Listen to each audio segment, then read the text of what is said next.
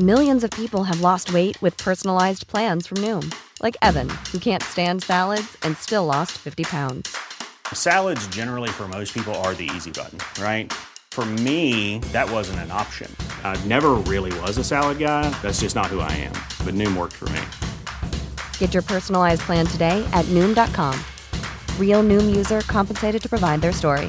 In four weeks, the typical Noom user can expect to lose one to two pounds per week. Individual results may vary.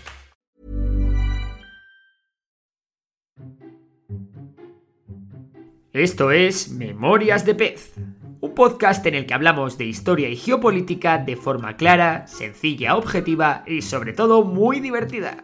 Y aquí tienes una nueva historia. Actualmente China está financiando centenares de proyectos en todo el mundo, especialmente en países desarrollados. Infraestructuras estratégicas como puertos, autopistas, vías de ferrocarril de alta velocidad, presas, aeropuertos, que se están levantando especialmente en Latinoamérica y África con dinero chino, y en muchos casos es una constructora china la que está detrás de las obras. Es común que los países poco desarrollados que adquieren créditos por valor de miles de millones de dólares no puedan finalmente devolver sus deudas. Entonces, ¿por qué China aún así les está dejando dinero? ¿Por qué China quiere que todos estos países se desarrollen? ¿Hay algún interés oculto en todo esto? Pues ponte cómodo, cómoda, que ahora mismo vamos a ver cómo funciona la trampa de la deuda. A menudo hemos visto cómo China dejaba cientos e incluso miles de millones a diversos países para que construyeran algún tipo de infraestructura necesaria o no para su país. Pero no siempre es el país en vías de desarrollo el que le pide dinero a China para realizar una obra colosal, sino que es el propio gobierno chino el que ofrece al país menos desarrollado dinero para un superproyecto que tenga como fin construir un aeropuerto, un puente o cualquier cosa como ya he dicho, sea necesaria o no. Lo importante es dejar el dinero y ponerse a construir. Además, esto le viene de perlas a las empresas constructoras chinas, que ya apenas construyen infraestructuras en China, puesto que el gigante asiático ya tiene todas o casi todas las que necesita. Para que os hagáis una idea, entre 2010 y 2019 el gobierno chino dejó a los países africanos la friolera de 153 mil millones de dólares para realizar más de 1.100 proyectos. Y a los que seáis de España, esto sonará. Y posiblemente a los de Latinoamérica también.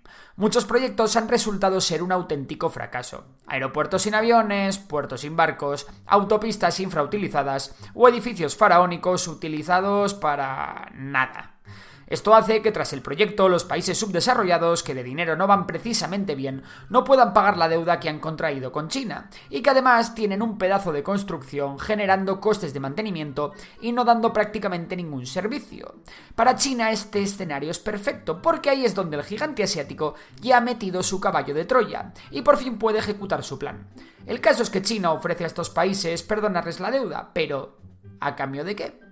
Pues bueno, aquí hay un gran abanico de posibilidades. Favores diplomáticos en votaciones contra Taiwán, concesiones públicas a empresas chinas, la entrega de la soberanía de un puerto que en el futuro pueda ser utilizado como base militar, el pago de la deuda en materias primas valoradas por debajo del precio del mercado, en fin, que pueden proponer casi de todo. Como comprenderéis, esto le viene de perlas a China de cara a completar su megaproyecto, la nueva ruta de la seda, también conocida como el proyecto One Belt, One Road hay varios países que ya han caído en esta trampa y que deben a China una parte muy importante de su PIB. Hablamos de países como Mongolia, Montenegro, Pakistán, Maldivas, Djibouti, Laos, Kirguistán o Tayikistán. Pero tened por seguro que no serán los últimos en sumarse a esta lista. Hasta ahora el mayor ejemplo de esta trampa de la deuda la encontramos en Sri Lanka, un país que se encuentra en un punto súper estratégico por dos motivos. El primero es porque se encuentra en medio de la famosa nueva ruta de la seda china. Y segundo, porque se encuentra en un punto perfecto para amenazar a la India, el gran rival regional de China. Pues bien, lo que ocurrió en Sri Lanka fue un auténtico despropósito. El caso es que a los gobiernos de China y Sri Lanka les pareció una gran idea construir un megapuerto y un mega aeropuerto en Ambantota, un pueblo de pescadores en el que prácticamente no había nada y donde se pretendía que surgiese una gran ciudad. El problema es que Sri Lanka ya tenía otro megapuerto y este se quedó sin apenas barcos, dejando un pufo en las arcas del país de 5.500 millones de dólares. Fue entonces cuando China y Sri Lanka llegaron a un acuerdo, quedándose China con el 70% del puerto por un plazo de 99 años. Otro ejemplo es el del país africano Djibouti, un país que también se encuentra en una posición súper estratégica y que actualmente alberga la única base militar china fuera de China. El país también alberga una base militar de Estados Unidos, algo que no deja de ser curioso y peligroso a la vez, puesto que el país cada vez se está más acercando a la órbita china. En Pakistán también hemos visto otro ejemplo. Allí China eligió al pequeño puerto pesquero de Guadar para llevar a cabo un nuevo proyecto en aguas profundas del país con 50 kilómetros de muelle. Todo ello cerca del estratégico estrecho de Hormuz. Pues bien, una empresa china se ha hecho con el control de este puerto para 40 años. Además, China parece que está planeando construir en el mismo Guadar su segunda base naval en el extranjero.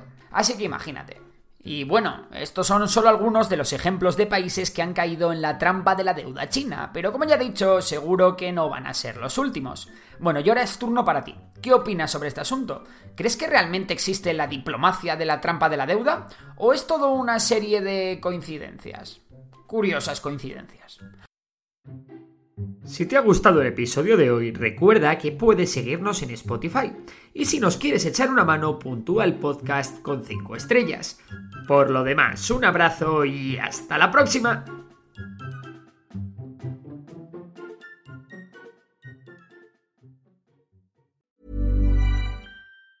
Even on a budget, quality is non-negotiable. That's why Quince is the place to score high-end essentials at 50 to 80% less than similar brands. Get your hands on buttery soft cashmere sweaters from just 60 bucks, Italian leather jackets, and so much more.